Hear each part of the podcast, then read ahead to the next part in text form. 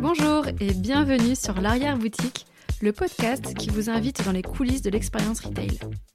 Je suis Audrey Gallier, consultante dans les domaines du retail, de l'entrepreneuriat et du développement de marque.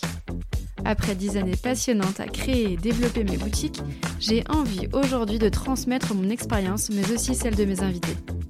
Pour cela, je reçois dans ce podcast des personnes inspirantes qui vous ouvrent les portes de leur boutique pour vous raconter leurs aventures.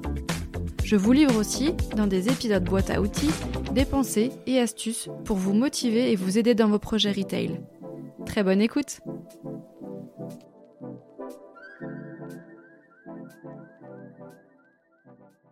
Bonjour tout le monde et bienvenue dans ce tout premier épisode Parole d'expert. Dans ces épisodes hors série de l'arrière-boutique, j'invite des professionnels, experts et expertes dans leur domaine, afin qu'ils vous donnent des conseils et des outils efficaces pour votre projet retail.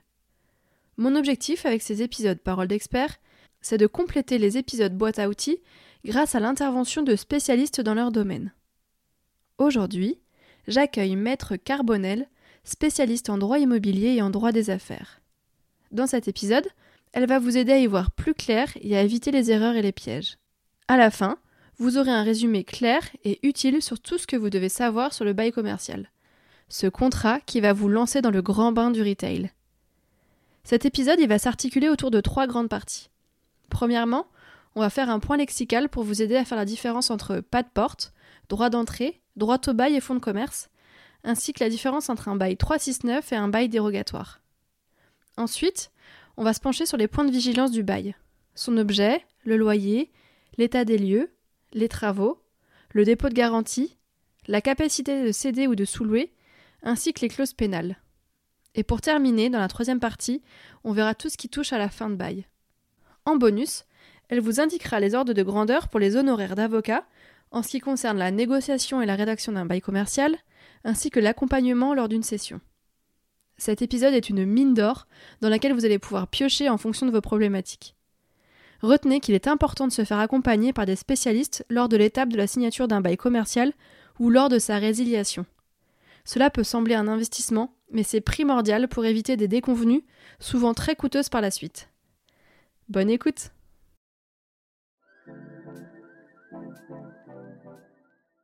Bonjour Marianne. Bonjour Audrey. Merci beaucoup de me recevoir dans ton cabinet pour qu'on évoque ensemble aujourd'hui le sujet des beaux commerciaux, qui est un sujet assez brûlant pour les gens qui évoluent dans le retail.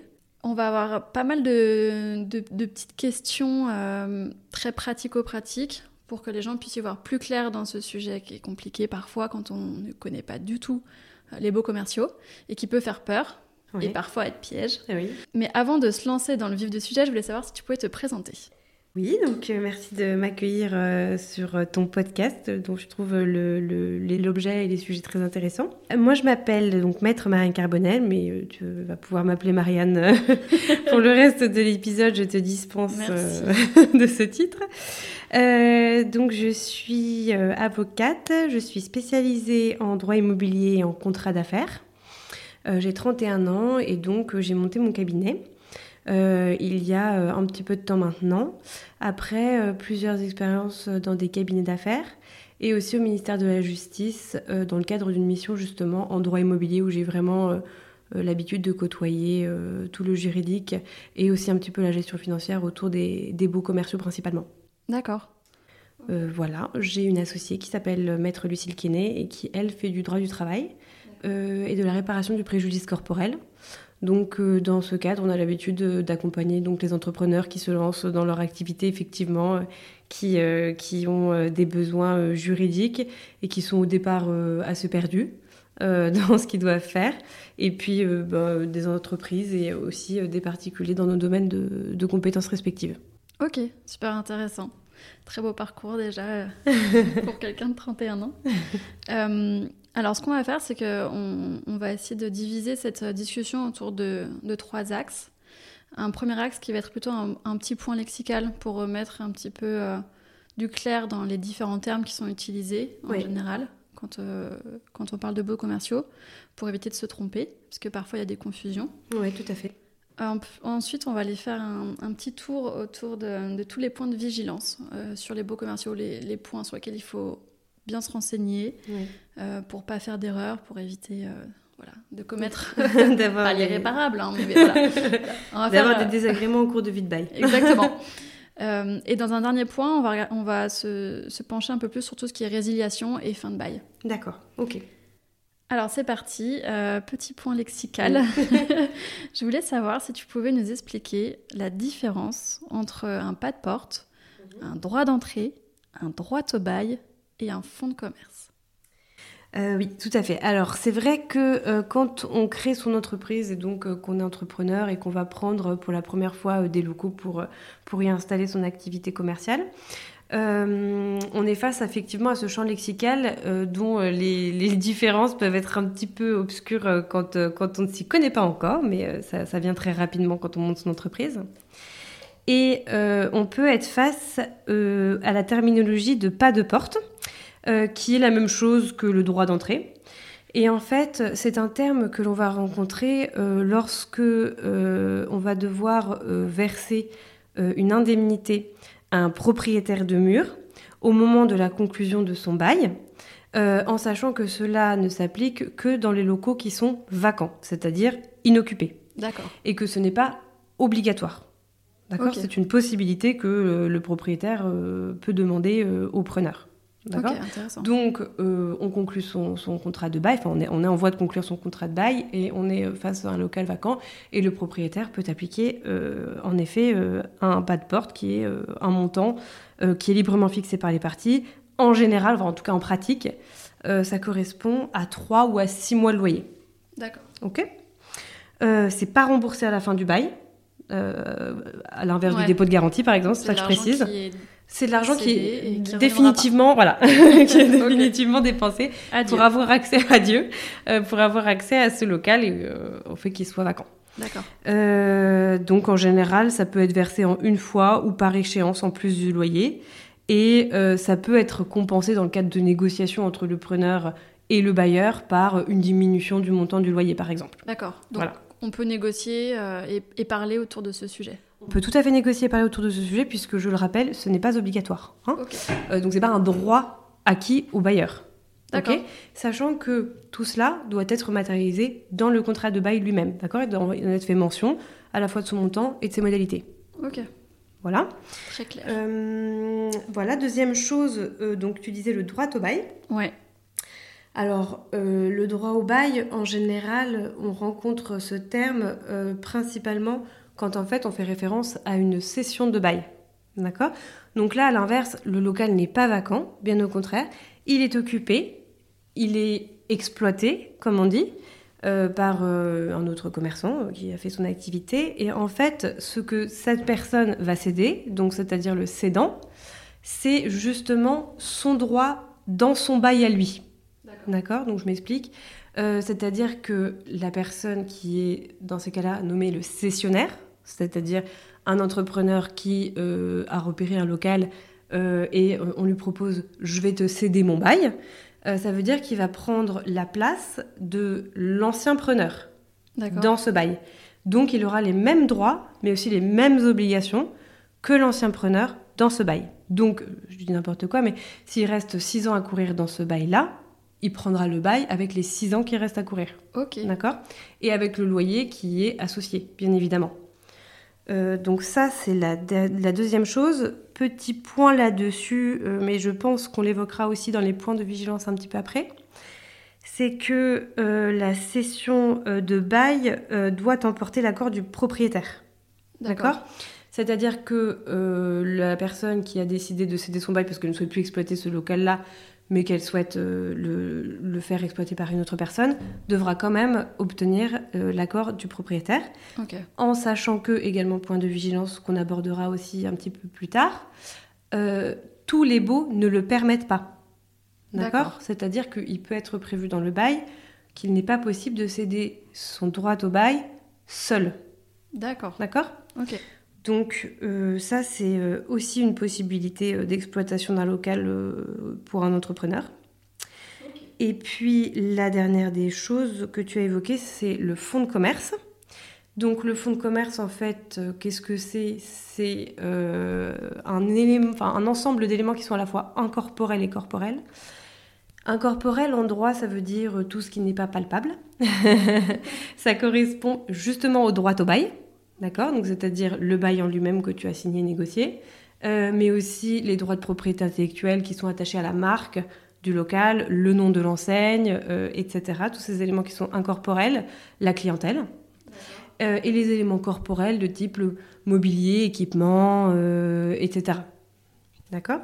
Et ça, ça peut être cédé dans, voilà, dans le cadre de ce qu'on appelle une session de fonds. Ok. Et en général, donc, enfin, dans cette session de fonds, il y aura notamment la session du droit au bail. Ok, c'est un élément. Ce qui, ce qui revient à ce que je disais un petit peu tout à l'heure, c'est-à-dire qu'il est possible que le bail ne prévoit de céder son bail que dans le cadre d'une session de fonds. Et non pas juste du, du, droit au bail lui-même. Ok. Autre, euh, autre petit point euh, lexical que je voulais faire avec toi, c'était de parler des différents baux. Alors, euh, vraiment, les, les baux qu'on retrouve le plus souvent, qui sont, un, le, le 369, mais aussi, parfois, on a des baux dérogatoires. Mm. Est-ce que tu peux nous expliquer la différence et, et, un peu ce que ça, ce que ça regroupe? Oui.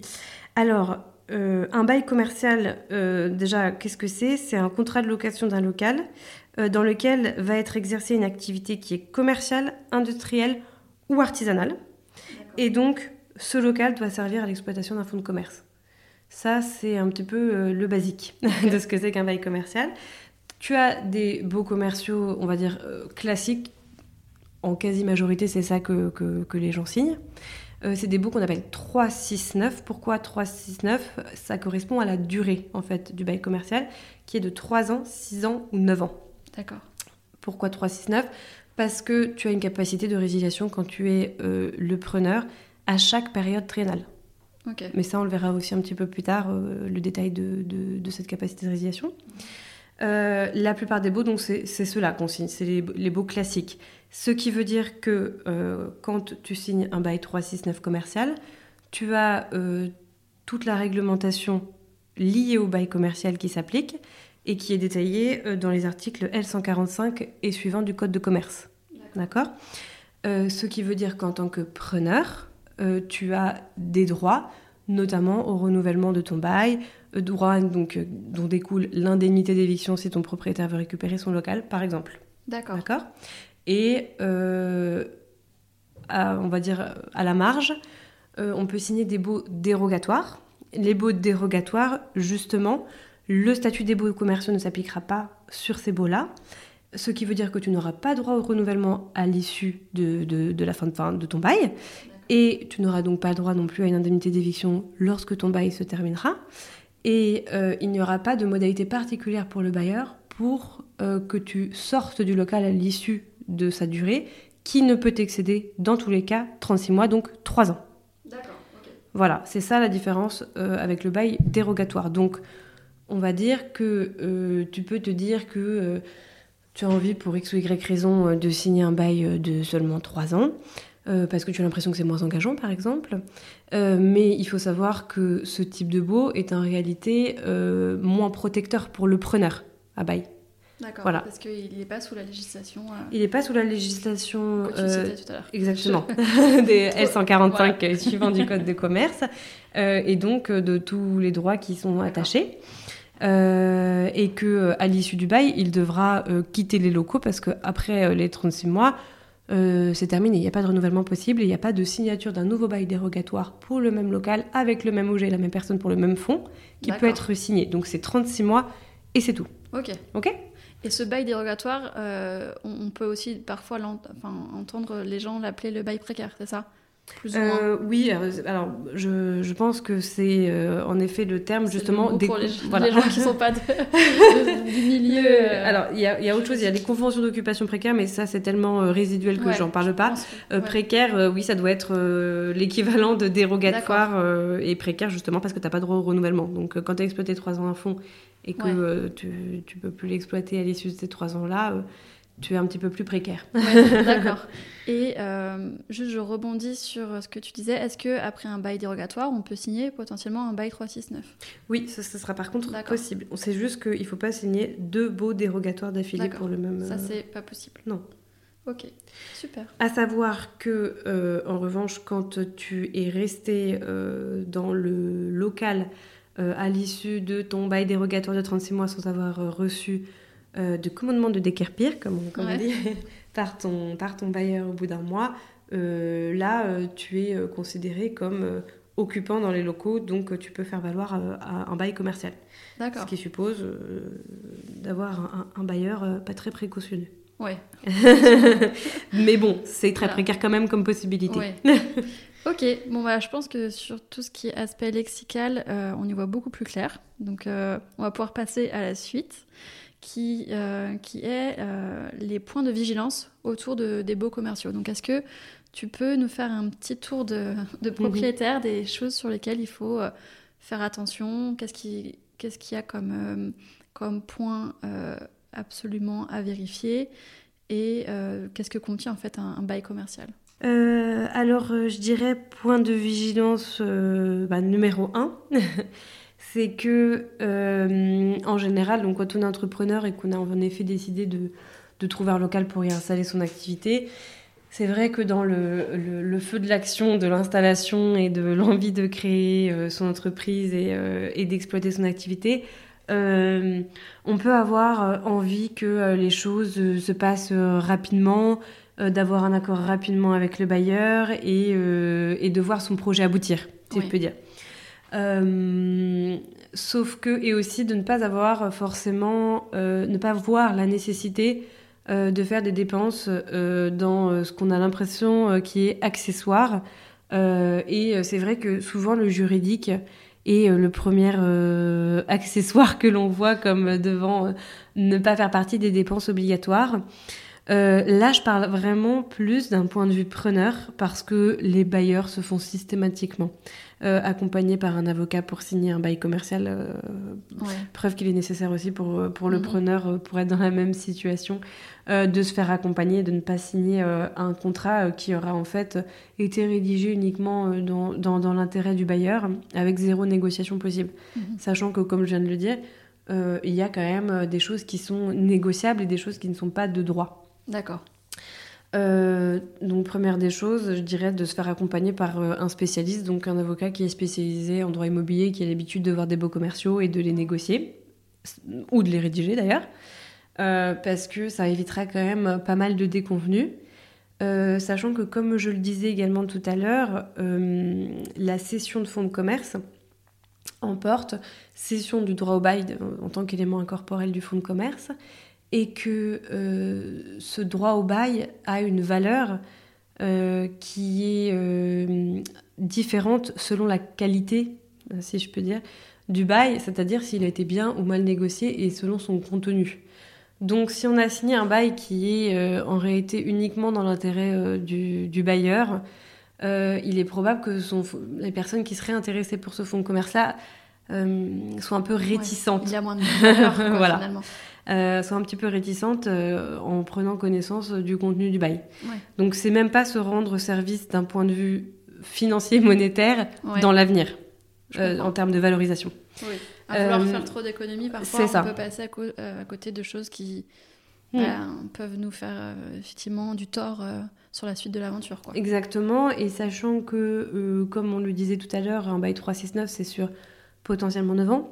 Donc, euh, avoir un bail qui est mal négocié pendant 9 ans, Ouais. euh, ça peut s'avérer très compliqué, en sachant que être bien accompagné dans le, au, niveau, au moment du conseil, au niveau de la conception de son projet et euh, dans la négociation préalable, ça peut surtout éviter énormément de contentieux par la suite Mhm. lesquels contentieux seront bien plus onéreux et bien plus chronophages. Donc voilà, première des choses, je dirais euh, ne rien signer quand on est entrepreneur sans avoir fait appel à un avocat euh, spécialiste en droit immobilier qui aura jeté un œil, euh, validé, négocié Ouais. et ce sera assuré que, que, que tout cela est dans l'intérêt du preneur. Ouais. Donc là, je prêche un peu pour ma paroisse, C'est mais, un sage conseil. et mais c'est un que conseil que je ferai aussi par expérience. Ouais, parce que par expérience, quand on nous appelle, c'est souvent au moment où les ennuis commencent euh, à se faire euh, sentir, euh, où les tensions avec le bailleur sont déjà présentes. et où malheureusement les clauses du bail ne sont plus, ne sont plus révisables. Donc, donc voilà. Après, sur les, le contenu du bail en lui-même, c'est vrai qu'il y a un certain nombre de clauses qui seront à étudier un petit peu plus euh, en détail pour être sûr que euh, on est en train de faire euh, le bon choix et on n'est pas en train de se précipiter pour avoir, pour avoir un local coûte que coûte. déjà, on peut peut-être parler de l'objet du bail. Puisque il faut surtout que cet objet et plus précisément la destination en fait du local que l'on va prendre à bail corresponde à l'activité qu'on veut y faire. Hmm?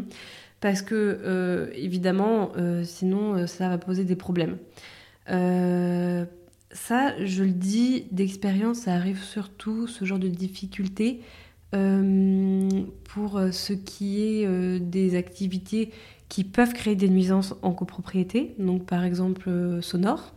Donc il faut faire bien attention que la destination du bail soit en accord avec son activité, par exemple école de danse, boîte de nuit, bar, que sais-je.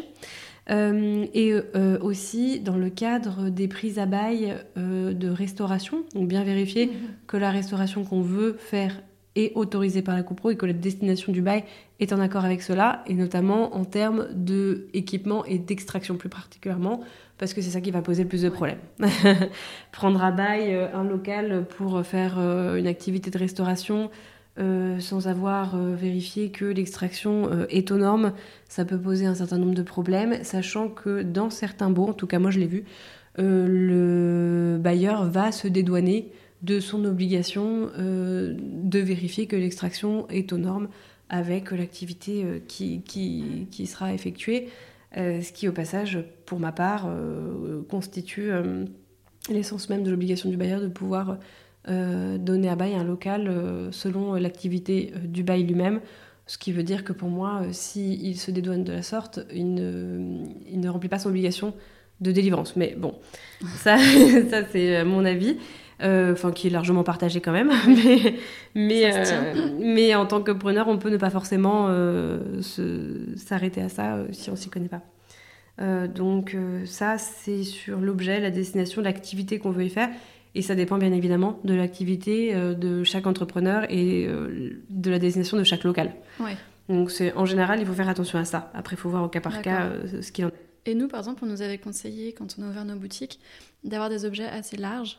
Donc on avait mis aussi qu'on faisait de l'événementiel, que voilà, c'était de la vente aussi d'objets cadeaux pour pouvoir avoir quelque chose de suffisamment vaste au cas où on voulait changer d'activité et pas se faire ennuyer, quoi. Exactement. Euh, c'est tout à fait vrai parce que euh, l'intérêt d'avoir un objet vaste dans son bail commercial, c'est justement de pouvoir changer d'activité sans euh, avoir de problématiques. Quand on vous a dit de problématiques, je pense qu'on voulait dire de capacité pour le bailleur d'invoquer la clause résolutoire parce que vous n'utilisez pas le local conformément à l'activité qui est marquée. Donc en effet, quand l'activité est très circonscrite, cela offre une possibilité pour le mhm. bailleur d'invoquer la clause résolutoire du bail en disant que euh, vous ne l'exploitez pas euh, dans le cadre de l'activité qui est prévue au bail. Clause résolutoire, euh, qu'est-ce que c'est? C'est une clause qui est insérée au bail quasiment tous les beaux commerciaux lourds et qui précise que si le preneur ne respecte pas son obligation listée, pas payer son loyer, ne pas respecter l'activité qui est inscrite au bail, etc., etc., eh bien, le bailleur aura une capacité d'invoquer la clause résolutoire et de faire prononcer la résolution du bail. D'accord. Donc, on respecte pas la règle. On respecte pas la, règle, donc euh, invocation, enfin mise en œuvre de la clause résolutoire qui euh, suppose euh, un certain nombre de formalités, et ensuite référer pour faire acter du fait que la clause résolutoire est acquise, ce qui laisse pas de possibilité au juge de vérifier que le manquement est grave ou pas. D'accord. Donc, euh, faire attention en effet à ça et que l'objet soit effectivement euh, qui corresponde à l'activité et qui soit large, quand même. Donc, euh, oui, tout à fait. D'accord. ça, c'est sur la première zone d'attention. Après, hmm, peut-être un mot sur le loyer aussi. C'est important. c'est vrai que. tous les mois, c'est vrai que. On, peut pas l'oublier. voilà. Qu'est-ce qu'on peut dire? Idem euh, sur l'intérêt de la négociation. parce que le loyer, c'est à la fois évidemment le montant en lui-même, mais c'est aussi les modalités de versement. Donc il faut faire attention à ce qui arrange selon l'activité que l'on a. Est-ce qu'on préfère euh, un loyer mensuel ou est-ce qu'on préfère euh, quelque chose qui est plutôt trimestriel, mhm. euh, au-delà évidemment de la négociation du montant lui-même et de l'indexation. L'indexation, qu'est-ce que c'est? C'est le fait de faire varier le montant du loyer en fonction d'un indice. et cette variation de loyer euh, peut avoir une périodicité différente également selon la négociation. Donc ça peut être tous les ans que c'est variable, ou ça peut être tous les trois ans. D'accord. Donc en fait l'indice varie tous les trimestres, et qui c'est qui, qui donne cet indice enfin, Comment on le connaît? Alors, euh, en fait, euh, ça dépend justement de l'indice, parce qu'en fait, euh, il y a des indices pour à peu près toutes les activités. D'accord, je pensais qu'il y avait un indice de référence. En général, c'est quasiment toujours les mêmes dans les beaux commerciaux. Euh, ILC, par exemple, c'est l'indice ILC, donc on peut taper indice ILC variation et tomber tout de suite sur euh, les, derniers, euh, les dernières variations de cet indice-là sur Internet. D'accord. Ça permet d'avoir déjà une petite vision de, du, pourcentage. que, ça, que ça regroupe, sachant que ça peut aussi varier dans le sens inverse. C'est hein. ça peut être à l'avantage. Ça peut aussi être à l'avantage du preneur. Donc à voir. mais en tout cas, il faut toujours vérifier dans le bail commercial, parce qu'il y aura quasiment toujours une indexation, si l'indice qui a été choisi est intéressant. Là, je me place encore du point de vue preneur. Oui, oui, c'est ce qui nous euh, intéresse. Euh, si cet indice-là est intéressant, c'est-à-dire s'il évolue pas déjà de manière trop haute ou trop basse, parce que ça ferait une variation un peu trop grande en termes de risque, euh, et si la variation en question est plutôt intéressante pour le preneur. D'accord. Donc ça, c'est aussi à négocier. À négocier aussi la franchise de loyer. Ouais. Voilà. tu peux nous, nous dire ce que c'est qu'une franchise de loyer? Oui, tout à fait. C'est vrai que c'est pas forcément évident. c'est très utile? Mais ça peut être très utile. Euh, la franchise de loyer, c'est euh, ce qui permet de s'exonérer euh, d'un certain nombre d'échéances de loyer. Euh, pour diverses raisons, bah, parce qu'il y a une prise à bail, parce qu'il y a un certain nombre de mois de travaux euh, à mhm. effectuer, euh, parce que en tant que preneur, on a des garanties intéressantes et qu'on va le prendre longtemps à bail, donc on peut négocier convenablement cette franchise-là. donc c'est à négocier aussi évidemment avec le bailleur, et sachant que de toute façon, tout cela se, se passe dans un état d'esprit où la négociation un peu comme n'importe quel euh, domaine, j'ai envie de dire, dépend évidemment euh, du marché immobilier à ce moment-là, dépend du contexte économique et dépend euh, des acteurs en présence et de la façon dont ils sont représentés. donc évidemment que quand on est un, entrepreneur assez jeune avec peu de garanties financières et peu de bilan derrière soi, on est dans une position un petit peu moins favorable pour négocier tout cela que euh, si on en est à sa dixième entreprise mhm. euh, et qu'on a des garanties fortes et que euh, à ce moment-là personne ne prend un bail parce que tout le monde est en liquidation. Enfin, évidemment tout ça dépend de tout ce contexte-là. mais aussi évidemment du, fait d'être représenté, de s'y connaître et, de, et de savoir ce qu'on a le droit ou pas de négocier. Mais c'est important de savoir qu'on peut le négocier. Mais c'est important ça peut se justifier et que ça, ça peut totalement être accepté par un bailleur. Tout à fait. Euh, ça peut totalement être accepté. Enfin, moi, je signe quasiment aucun beau commerciaux sans franchise. Hein. Donc, euh, je pense que c'est bien de le dire parce que je pense qu'il y a pas mal de gens qui peut-être, soit ne savent pas trop que ça existe ou n'osent pas. Ouais, oui, oui, peut-être que. C'est chouette d'en parler un peu. Oui. Ce qui fait partie de justement cette envie absolument de signer, de dire bon, c'est pas grave, voilà, je sais, on n'est pas trois mois après pour le loyer, on va pas, on va pas risquer de perdre le local pour pour ça ben, parfois il vaut mieux euh, risquer euh, de perdre le local plutôt que euh, de de renoncer à absolument tout type de négociation parce que d'une part sur le moment bah, ça va coûter cher. Mais aussi au long cours ça veut dire que en fait il y a aussi quelque chose un petit peu psychologique où le bailleur va se dire que vous êtes un petit peu enclin à tout accepter et que il va être un peu dans une position de force même dans le, cadre de la relation contractuelle quand il aura imposé toutes ces conditions. Mhm. parce qu'il n'y a pas que le moment de la signature il y a aussi toute la vie du bail oui. Donc, euh, donc, euh, donc voilà. Euh, idem sur l'état des lieux du local. Peut-être. Ça, ça serait un nouveau point. Oui. On a, on, a fini avec euh, la partie loyer. La partie loyer, sauf si tu as des. Non, c'était bon pour moi, c'est très clair. Sauf si tu as des questions. Mais euh, état des lieux, je pense que c'est important parce que c'est peut-être aussi quelque chose que parfois les gens euh, font à la volée. ouais. oui, en effet. État des lieux, idem, c'est peut-être quelque chose. quand c'est un peu la même, la même perspective de, on vient de prendre à bail quelque chose, on est super content et donc on va vite et on a envie d'aller euh, de commencer les travaux vite. De commencer vite les travaux, etc. etc. Euh, sachez que c'est possible de prendre par exemple un huissier. Je ne sais pas si toi tu avais fait ça euh, quand tu avais fait des prises à bail. Non, on l'a pas fait. Ok, bon, ça peut être intéressant. mais quand on a cédé, il y a eu un huissier qui est, qui est venu. Qui est venu. Ouais. C'est vrai que c'est bien quoi. Ouais, c'est bien. Le, preneur qui, avait, qui, reprenait les boutiques, c'était bien. Quoi. Bah oui. c'est bien et ça permet. Alors, c'est un, un, un, petit budget. Euh, je, je saurais que pour mon huissier, donc euh, je ne vais pas trop euh, peut-être dire, dire de prix, mais c'est pas non plus extrêmement cher. Je sais pas si vous, vous aviez payé cette... C'était partagé. C'était partagé. C'était de l'ordre de 400 euros, 300 euros?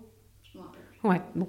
En tout cas, faire un état des lieux d'entrée, évidemment aussi de sortie avec un huissier, ça peut être intéressant parce que ça permet d'avoir des documents qui sont tangibles et, et, non réfutables et aussi euh, de, que ça ne se transforme pas euh, en espèce de, de, de, pas de guéguerre, mais euh, de, de moment de tension avec son bailleur. Ça, ça, permet de, mettre sur une tierce personne la, la, la, pression et aussi l'intérêt, l'attachement qu'il va porter à sa mission. donc ça, ça peut être très intéressant parce que, en effet, si on arrive à état des lieux de sortie avec un état des lieux d'entrée qui est un peu succinct, euh, ou alors on n'a pas tout noté parce que sur le moment on voulait pas dire qu'il y avait quand même telle petite euh, trace d'humidité sur le mur, euh, par exemple, et qu'on se retrouve à la fin et que le bailleur dit ah mais ça ça y était pas ou quoi que ce soit, bah ça va être très compliqué de pouvoir prouver que c'était pas le cas. Donc évidemment l'intérêt de se faire accompagner c'est de se ménager des preuves. alors quand on dit preuve on a tout de suite l'impression qu'on est dans un contentieux, dans un litige, etc. Mais l'épreuve, c'est aussi une manière d'étouffer un litige, en fait. Euh, donc, euh, donc, avoir un huissier et un constat, ça peut être intéressant. D'accord. Euh, sachant que l'état des lieux, dans tous les cas, et là, pas le document lui-même, mais l'état des lieux, vraiment en termes plus général, il faut faire attention aussi sur la clause du bail. Euh, c'est une des clauses qu'en général on, dit euh, de, bien regarder parce que ça aussi c'est quelque chose qui peut coûter cher à la fin. Euh, dans quel état vous devez rendre les lieux? Est-ce que c'est en bon état général, mhm. en état d'entretien correct, très bon état, état tout à fait équivalent au départ? Parce que si vous avez fait des travaux, ça veut dire remettre en état. Euh, en fait, cette clause qui paraît un peu anodine au moment où on signe un bail, ça peut coûter très cher. D'accord. Euh, donc, être vigilant. Voilà, être vigilant sur l'état dans lequel vous devez le rendre et euh, dans quelle mesure ce que vous avez modifié, vous devez le remettre exactement à l'état initial et dans quelle mesure tout ce que vous avez modifié et qui vous a coûté des sous va être la propriété du bailleur à la fin, quand vous partirez. D'accord. Ça, c'est également un point de vigilance dans le, dans le cadre du contenu du bail pour, euh, pour ce qui est de l'état du local en lui-même. Euh, ce qui nous amène aussi du coup à la question des travaux, euh, sur lesquels il faut être un petit peu vigilant dans, dans, dans les baux, puisque la plupart du temps, les bailleurs, quand ils vont faire signer un bail, les restrictions aux travaux vont être énormes. Je ne sais pas si toi, tu avais vu ça dans ton bail, mais... Je crois pas quasiment pas le droit de percer un mur et de mettre un clou, quoi. Il y avait beaucoup de travaux à faire, donc ça les arrangeait qu'on fasse D'accord. ils étaient plutôt euh, Ils étaient plutôt, ils étaient plutôt volontaires, euh, parce que euh, les restrictions aux travaux sont quand même assez importantes, enfin sur la capacité du preneur à faire les travaux qu'il souhaite. pareil, je dirais que c'est quelque chose qu'il faut vraiment vérifier à la fois d'un point de vue euh, juridique dans le bail, donc peut-être soumettre à l'avance les travaux, vérifier avec le, le, bailleur qu'il y a un accord sur ça euh, et le transcrire, euh, mais aussi de vérifier peut-être d'un point de vue plus pratique, si par exemple on fait appel à l'architecte, entrepreneur ou quoi, que la clause du bail en elle-même est en accord avec les travaux qui vont être effectués. Est-ce que si toi tu lis ça, tu penses que c'est ok de faire ça Évidemment, architecte qui a quand même une bonne connaissance euh, de, de, de, tout ça, des locaux euh, commerciaux en général. Mais euh, ça peut être intéressant et de faire attention qu'on ne puisse pas venir nous reprocher d'avoir fait des travaux qui nous semblaient tout à fait légitimes sans avoir obtenu d'accord et avec une clause du bail qui ne le permet pas. quoi. D'accord. ensuite, on peut peut-être faire un point sur le dépôt de garantie. Oui. Euh, parce que souvent un, ça peut coûter ça, cher ouais, également. euh, pour dire que euh, il n'y a pas d'article du code euh, civil et un article du code de commerce qui cite le dépôt de garantie. Donc il n'y a pas de règle légale pour dire que c'est tant de mois en dépôt de garantie. D'accord? Donc quand un, un, bailleur vous dit c'est six mois, c'est obligatoire. Euh, c'est six mois parce qu'il a décidé que c'était six mois. six mois parce que je le veux. C'est six mois parce que je le veux. Euh, parce qu'en fait, le montant, il est librement fixé par les parties. D'accord, c'est important. Idem, négociable, du coup. Euh, après, en pratique, ça s'élève soit à trois mois de loyer si les loyers sont payables d'avance, en général, hein, soit à 6 mois de loyer hors taxe si le loyer est payable en fin de mois, est payé en fin de mois. D'accord. Euh, sachant que euh, en général, le bailleur ne voudra pas aller euh, au-delà d'un certain nombre de termes parce qu'après, il paye des intérêts au preneur. Donc, en gros, voilà. mais négociable, montant fixé par les parties. donc c'est pas quelque chose qu'il faut se faire imposer. Si... Faut se sentir légitime. faut se sentir légitime de discuter parce que c'est quand même de la trésorerie que vous immobilisez. Euh, donc euh, ça peut, en début d'activité, euh, pas forcément être très confortable. Voilà. aussi, une clause importante, il me semble, qu'on évoquait d'ailleurs en, en, début d'entretien, c'est la clause relative à la cession ou à la sous-location. Oui. je n'ai pas parlé de la sous-location, mais bon, c'est un peu à la marge aussi. Euh, parce que, en fait, en pratique, euh, vous verrez que dans les baux commerciaux qu'on vous demande de signer, euh, les propriétaires vont avoir tendance à interdire aux preneurs de céder leur droit au bail en insérant une clause dans le contrat de bail commercial qui dit que c'est possible de céder son bail commercial uniquement dans le cadre d'une cession de fonds. D'accord, oui. On en revient à ce que tu. On revient à ce que je disais un petit peu au début, ouais. Mhm. alors, ça, euh, en fait, c'est parce que le propriétaire, il peut pas interdire au locataire de céder son bail commercial lorsque le locataire veut vendre son fonds de commerce. D'accord. En revanche, euh, il peut euh, interdire de céder le droit au bail tout seul. C'est pas forcément arrangeant pour le preneur s'il a envie de céder que son droit au bail. Ouais. Hein, donc, faut faire attention à ça. Il y a une alternative qui est un petit peu entre les deux, qui est assez pratiquée aussi. En tout cas, moi, je le vois souvent et c'est ce que j'essaie de négocier quand, euh, quand on a une interdiction assez ferme et une position qui est un petit peu tranchée. C'est un droit d'agrément. Je ne sais pas si ça, ça te parle. Oui, ça parle. Ouais. qui est une clause qui oblige euh, le preneur à obtenir l'accord du propriétaire et euh, avec la capacité pour le bailleur de dire non, pas cette session-là, pas, ce, pas ce preneur-là. Euh, ouais. Voilà. Soit la clause doit, impose au, au bailleur d'avoir un motif, soit c'est pas le cas. Mais en tout cas, ça peut être euh, voilà, une Voilà. alternative. Ça lui laisse la porte ouverte à, la- à dire euh, là, je suis pas d'a- je suis pas d'accord pour ça. Ouais. Et du coup, euh, mais ça laisse aussi la liberté euh, au preneur de, de pouvoir céder sans céder son fonds, quoi. C'est ça. Exactement. Donc c'est un petit peu un, entre-deux. Entre-deux. euh, Idéalement, point de vue preneur, euh, négocier euh, d'avoir. euh, si on sent que de l'autre côté, la partie est assez ferme, on peut euh, sortir cette carte. On peut sortir la Joker. carte entre les deux.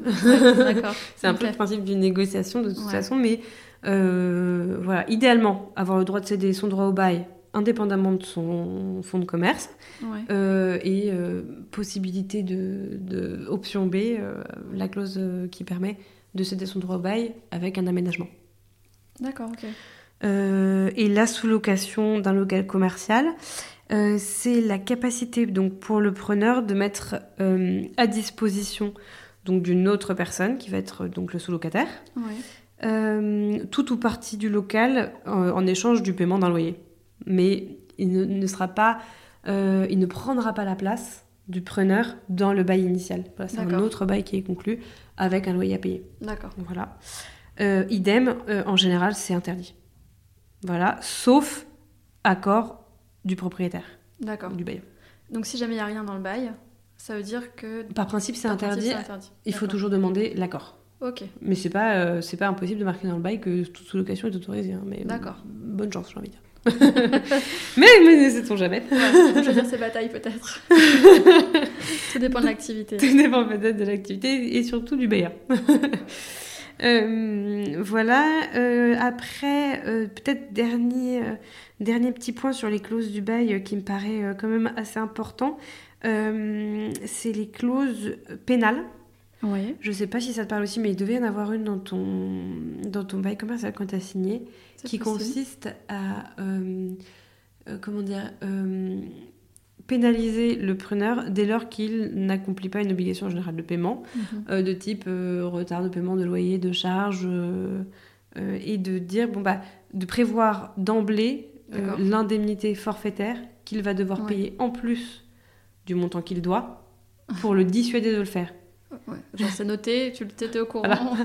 pas Donc, payer. ouais, exactement. Tu En général, c'est euh, si tu es en retard, tu paieras, euh, exemple, hein, euh, 50% du prix du loyer en plus à titre d'indemnité. Mm. Voilà. Attention parce que ça peut du coup coûter très cher. D'accord, À négocier. ok. À négocier aussi, puisque évidemment, sur. euh, ça c'est de la liberté contractuelle. D'accord. Une fois que c'est écrit, c'est écrit quoi. Bah oui, et ça peut Ça être, peut- ça ouais. peut être, euh, ça peut aller quand même assez vite et ça peut être euh, assez pénalisant. Ouais. C'est le but, c'est de dissuader, donc euh, donc faire attention à ça. Ok, ça marche. Euh, et je crois que c'est à peu près tout. Peut-être un dernier, dernier, dernier mot sur euh, les clauses qui euh, autorisent le bailleur à euh, comment dire euh, empêcher le preneur de revendiquer quelconque indemnité ou diminution ou absence de paiement du loyer euh, dans le cadre de travaux euh, qui seraient euh, faits sur le local. D'accord. Voilà. Pardon. Ça, c'est aussi assez pratiqué, alors même que il y a une clause du Code civil qui prévoit, par principe, un nombre de jours limité. Euh, et au-delà de ce nombre de jours, eh bien, le bailleur euh, doit diminuer ou verser euh, une indemnité au preneur pour le fait de le déranger dans les locaux. D'accord. Euh, et ça, en général, c'est écarté. C'est précisé d'ailleurs. D'accord. On écarte l'application de cet article du Code civil. Voilà. Ça nous arrange pas, alors on l'efface. Voilà. Donc, alors, pareil, un peu entre les deux, euh, puisque c'est très pratiqué de- de- d'exclure l'application de cette clause par les bailleurs. Euh, Peut-être entre les deux, en général, moi, j'essaie de jouer sur le nombre de jours. D'accord. Voilà. Euh. Faire quelque chose qui est un petit peu plus correct. Ok. Parce qu'en effet, s'il y a des travaux qui empêchent totalement l'activité pendant un certain nombre de jours et qu'il n'y a aucune durée limitée, ça peut être handicapant pour son activité professionnelle. Ok. Voilà. Et je pense que sur les clauses les plus importantes, c'est bon. D'accord. Donc si jamais on récapitule, euh, point de vigilance, l'objet du bail, Ouais. l'état des lieux, état de sortie, Ouais. le loyer, Oui. dépôt de garantie, Oui. les travaux, Oui. la capacité à céder ou à sous-louer, Oui. enfin céder son droit au bail, Ouais. sans le fonds de commerce, Mm. et euh, les clauses pénales euh, où il faut être assez vigilant. Oui. J'ai tout bon Oui. Super, merci. Euh, et on va entamer du coup la troisième partie, qui est un peu euh, la partie sur la, la fin de, de- Oui. de l'aventure euh, d'un commerce, qui est la résiliation. Parce que c'est, quand même un moment important où il y a beaucoup de choses qui sont en jeu. Donc il faut réussir à le faire, à le faire bien en étant éclairé sur le, sur le sujet. Alors déjà, est-ce qu'une résiliation est possible? Alors, dans le cadre du bail 369, ça s'appelle 369 comme je le disais au début, justement parce qu'une résiliation est possible à chaque période triennale. Euh, cette résiliation, elle est possible, c'est-à-dire euh, le preneur en a la capacité, lui, à chaque période triennale, sans motif, moyennant 6 mois de préavis minimum, Donc, faut avant la se- fin de la période triennale. Ça. Donc, faut pas se tromper, en effet. faut bien se mettre un rappel. Voilà, faut bien même se mettre si un on rappel n'a pas l'intention de partir, juste pour voilà, avoir pour se dire, se réserver cette, euh, ce temps de réflexion. ce, temps de réflexion. Euh, j'ai envie, j'ai presque envie de dire un an à l'avance. Oui, hein. oui, oui. Voilà. Comme ça, on Oui, pas un petit peu large. voilà, comme ça, on est un petit peu large pour euh, réfléchir. Mhm. Et puis, peut-être dans un, dans un état d'esprit un petit peu stratégique, si on est un an à l'avance et que justement, on, on envisage de céder son droit au bail euh, et qu'il faut l'agrément euh, du, du propriétaire ou du bailleur. euh, et ben ça peut être euh, ça peut être intéressant de se le mettre suffisamment en, en avance pour avoir toujours cette porte de sortie de pouvoir tout de même résilier son bail. Donc ça. Et puis, donc c'est six mois avant et c'est à chaque période triennale. Pour ce qui est en revanche du propriétaire, lui, euh, il ne pourra le faire à chaque période triennale. Euh, ah, J'ai oublié de préciser que c'est qu'il faut quand même respecter la forme soit d'acte d'huissier, soit à l'RR, euh, D'accord. lettre recommandée avec accusé de réception, euh, justement pour pouvoir se ménager la preuve d'avoir correctement congé. voilà, pour demander son, son congé D'accord. pour le preneur. Oui, Pour ce Il qui y est- a carrément une formalité à respecter il faut être très vigilant là-dessus. Il faut être très vigilant là-dessus parce que c'est un droit euh, du, du preneur, mais euh, qui, comme tout droit, euh, est encadré et qui doit quand même respecter un certain nombre de conditions. Donc je, je le répète parce que comme j'ai comme j'ai un petit peu comme je résume un petit peu à savoir six mois à l'avance Ouais. minimum. Et le fait de le faire soit par LRR, soit par acte d'huissier. Voilà, pour pouvoir user correctement de ce droit et qu'on ne vienne pas nous dire euh, par la suite qu'on ne l'a pas correctement fait, que c'est reparti pour trois ans. Ouais. Voilà. En revanche, pour le preneur, c'est sans motif particulier D'accord, non. à chaque période pas besoin de justifier. On dit je vais Pas partir. besoin de justifier pourquoi vous avez envie de quitter le local. Euh, en revanche, le bailleur, lui, il peut mettre fin au bail commercial après chaque période triennale, mais sous certaines conditions. Euh, ou en cas de faute du locataire, donc comme on a dit, Oui, euh, par rapport à la clause résolutoire Ah oui, non, du bail, résolutoire. euh, le fait de demander la résolution judiciaire du bail, qui est encore une autre euh, possibilité. Mais sinon, lui, il devra le faire sous certaines conditions qui sont quand même assez strictes, mine de rien. Soit reconstruction d'un immeuble, soit euh, reprise d'un local d'habitation, soit euh, reprise d'une partie de, terra- du- de terrain euh, lorsque le bailleur a obtenu un permis de construire, soit usage- transformation à usage d'habitation, soit exécution de travaux prescrits ou autorisés dans une opération de restauration immobilière. C'est quand même assez encadré, c'est très restreint, donc il aura très peu de possibilités euh, de résoudre le bail dans le cadre de ces périodes triennales. Si on lui offre pas la possibilité de le faire grâce à une clause résolutoire, Par son comportement, euh, oui, parce qu'on ne respecte pas. voilà, euh, par son comportement lorsqu'on ne respecte contrat. pas le On contrat. assez safe. Voilà. Et donc lui aussi doit donner au locataire son congé six mois à l'avance, également par acte d'huissier. Et est-ce que à ce moment-là, il peut y avoir euh, des indemnités ou quelque chose euh, qui qui est donné au preneur qui doit s'en aller ou pas spécialement? Euh, alors là, il devra quand même indemniser le preneur D'accord. à ce moment-là. Enfin, en fait, ça dépend des cas justement. S'il Ouais. rentre dans ces cas-là, je crois que non. D'accord. Voilà. Euh, en revanche, le bail commercial, euh, à l'issue donc des 3 ans, 6 ans ou 9 ans, euh, il prendra pas automatiquement fin au contrat. Donc, ce qui veut dire que à la fin du bail, soit le bailleur euh, notifie un congé avec ou sans offre de renouvellement, D'accord. soit le locataire donne congé ou fait une demande de renouvellement du bail. Ok. Euh, et lorsque aucun des deux ne se manifeste, eh ben, le bail sera tacitement reconduit. Donc là, on parle euh, au moment des 9 ans. Exactement. D'accord. Pour une durée indéterminée. Quand Ah oui. Voilà, quand c'est tacitement reconduit, c'est pour une durée indéterminée. Donc on n'est plus dans du 369. Donc là, on n'est plus dans les 369. Donc, Donc on n'est euh, plus dans la législation. euh, approprié. c'est une sorte de flou artistique. Euh, là, il faut euh, renégocier un bail. Après, Ouais, c'est hein, j'imagine. Ouais. après c'est encore euh, les mêmes clauses qui s'appliqueront, mais ce sera pour une durée indéterminée que c'est reconduit. Et donc, Après, capacité de sortir moyennant un préavis de 6 mois. Donc c'est pas non plus satisfaisant. Oui. Et à l'issue de ces 9 ans-là, en effet pour parler d'indemnité d'éviction, euh, si le bailleur souhaite offrir, enfin, faire un congé, il devra offrir euh, une indemnité d'éviction qui correspond euh, à l'indemnité que touchera le preneur pour euh, avoir à recommencer son activité ailleurs. Oui, D'accord. Ok, c'est pas négligeable. Ouais, c'est pas négligeable. D'accord. Mm. Sachant que le montant de cette indemnité et la composition de cette indemnité dépend quand même de chaque euh, cas. Oui.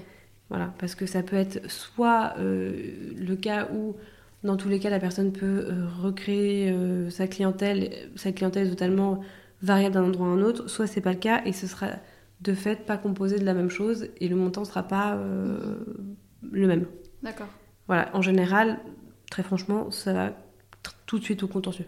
Ok. Voilà. c'est clair. Sauf accord. ouais, d'accord. Sauf accord, mais en général, les deux parties ne sont pas d'accord sur le montant de l'indemnité d'éviction qui est proposé par le bailleur en fin de bail pour récupérer son local.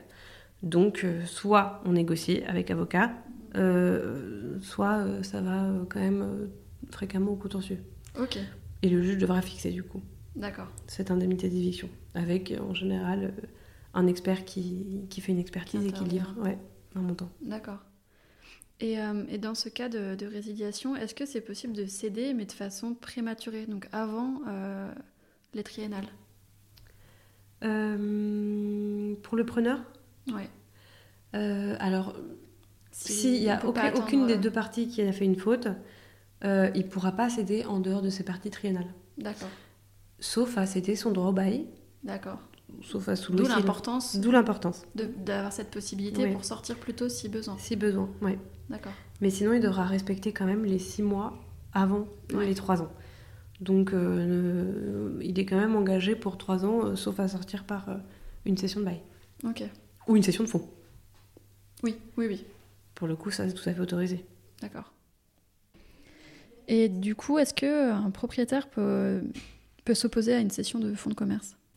Euh, donc, en tout cas, il ne peut pas s'opposer à la cession du bail dans le cadre de la cession de fonds, Euh, mais il peut s'opposer à la cession de fonds de commerce si euh, c'est prévu dans le bail commercial en question, euh, où les clauses prévoient par exemple les modalités afférentes à la cession de fonds, et ça peut être par exemple l'accord du propriétaire, le fait de le faire par acte notarié, etc. Donc les conditions de la cession de fonds elle-même peuvent être précisées dans le bail, ce qui peut limiter la liberté, en effet, du preneur. Encore une fois, d'où l'importance de, Encore une fois, de l'importance de, de bien négocier son bail. Ouais.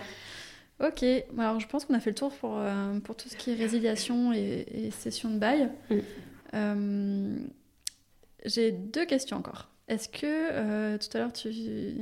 un de tes conseils c'était de, de bien s'entourer Est-ce que tu peux nous donner un peu un ordre de grandeur sur les honoraires d'avocat pour que les gens puissent se rendre compte un peu de- du budget que ça peut représenter Euh, alors, pour ce qui est de la négociation et euh, rédaction euh, d'un bail commercial, en général, ce sera 2500 euros hors taxe au départ en forfait, entre D'accord. 2500 et 3000 euros hors taxe. D'accord. Voilà. Après, pour une session de fonds, pour donc l'accompagnement de cette session, euh, ce sera 3000 euros en forfait avec un pourcentage euh, selon le montant de la session, D'accord. selon la valorisation du fonds. Euh, et pour ce qui est de l'accompagnement de la session de bail, euh, ce sera à compter de 2000 euros hors taxe en forfait. Ok. Voilà, en tout cas, je parle pour mes honoraires évidemment Oui. à moi.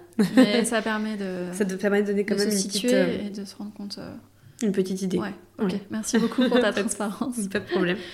Euh, donc on arrive euh, au terme de cet épisode qui est hyper riche en infos et super intéressant. Euh, dernière question. Est-ce que tu, au, au vu de tout ce qu'on s'est dit, de ton expérience et de ton parcours, tu aurais euh, un conseil principal euh, à transmettre aux auditeurs, aux auditrices autour de, de ce, ce sujet de, Ce sujet euh, des passionnant. beaux commerciaux Euh, alors évidemment, comme on l'a déjà dit, de se faire accompagner, mais aussi euh, peut-être d'un point de vue un peu plus général, et comme on se l'a dit aussi au cours de, de, cette, de cet épisode, euh, peut-être de ne pas vouloir à tout prix ce projet dans ce local-là et se dire que c'est la seule solution parce que déjà ça met dans une position de mauvais négociateur mhm. et que ça ne permet pas de prendre les bonnes décisions d'un point de vue juridique mais aussi du coup économique parce que tout ça a des répercussions forcément financières. Ouais. et Peut-être aussi quand on est un petit peu perdu au début, quand on ne connaît pas euh, euh, bien euh, toutes ces matières juridiques et qu'on n'a pas forcément la formation adéquate pour, pour pouvoir se plonger dedans facilement. je conseille à tous les profanes de regarder ce qui, se, ce qui se fait sur service public euh, pour ce qui est des beaux commerciaux, par exemple, c'est très bien détaillé, justement, euh, les clauses, euh, le dépôt de garantie, les congés, la cession, ce qui est autorisé de faire ou pas. D'ailleurs, pour, pour toutes les personnes qui étaient intéressées par cet épisode, qui ont peut-être aussi envie d'avoir un support un peu écrit, il y aura peut-être pas le point de vue euh, pratique économique d'avocat, mais euh, il y a quand même toutes les, toutes les bases et c'est vraiment euh, assez pédagogique, je trouve, et assez bien fait, même si ça rentre pas dans le détail. Dans tous les cas, ça abordera pas la situation particulière de, voilà, de, chaque entrepreneur. Mais ça permet, par exemple, justement, sur le début, sur le champ lexical, sur le bail commercial, qu'est-ce qu'une session de fonds, qu'est-ce qu'une session de bail, etc. Je trouve que ça permet quand même d'avoir les idées claires et sur ce qui est autorisé ou pas et le contenu des clauses euh, etc. Euh, je trouve que c'est je trouve que c'est bien fait, que c'est assez clair. Et j'ai presque envie d'élargir euh, parce que d'un point de vue juridique, de manière globale, c'est une bonne base quand on ne connaît pas du tout quelque chose, d'aller vérifier un petit peu ses droits de prime abord. Ok, donc, c'est un site de référence. C'est un site de référence parce que c'est accessible facilement. et qu'en même temps, euh, ça donne des réponses claires et euh, que je trouve assez bien faites. D'accord. Donc ça, c'est un conseil euh, peut-être un peu plus pratique. Mais, mais très utile, très concret. Mais ça peut être utile quand même. ok, bah, merci beaucoup. Je mettrai dans les notes de référence de l'épisode tout, ce que, tout ce que tu nous as dit là, ainsi que tes coordonnées. Oui. Comme ça, les gens peuvent te contacter en direct s'ils ont besoin de, de, ton soutien, de ton aide dans leur projet. Ah ben oui, avec plaisir. Et puis, ben, je te remercie beaucoup pour euh, ce, temps que tu m'as accordé euh, et, pour tous ces conseils super précieux qui, je pense, euh, vont vraiment aider bon nombre de personnes qui nous écoutent aujourd'hui. Mais merci beaucoup à toi aussi de m'avoir invité pour en parler, puisque c'est quand même un sujet que, qui, moi, m'intéresse énormément. et puis, ben, longue vie au cabinet. et puis, ben, à très vite. Merci. Merci, Audrey.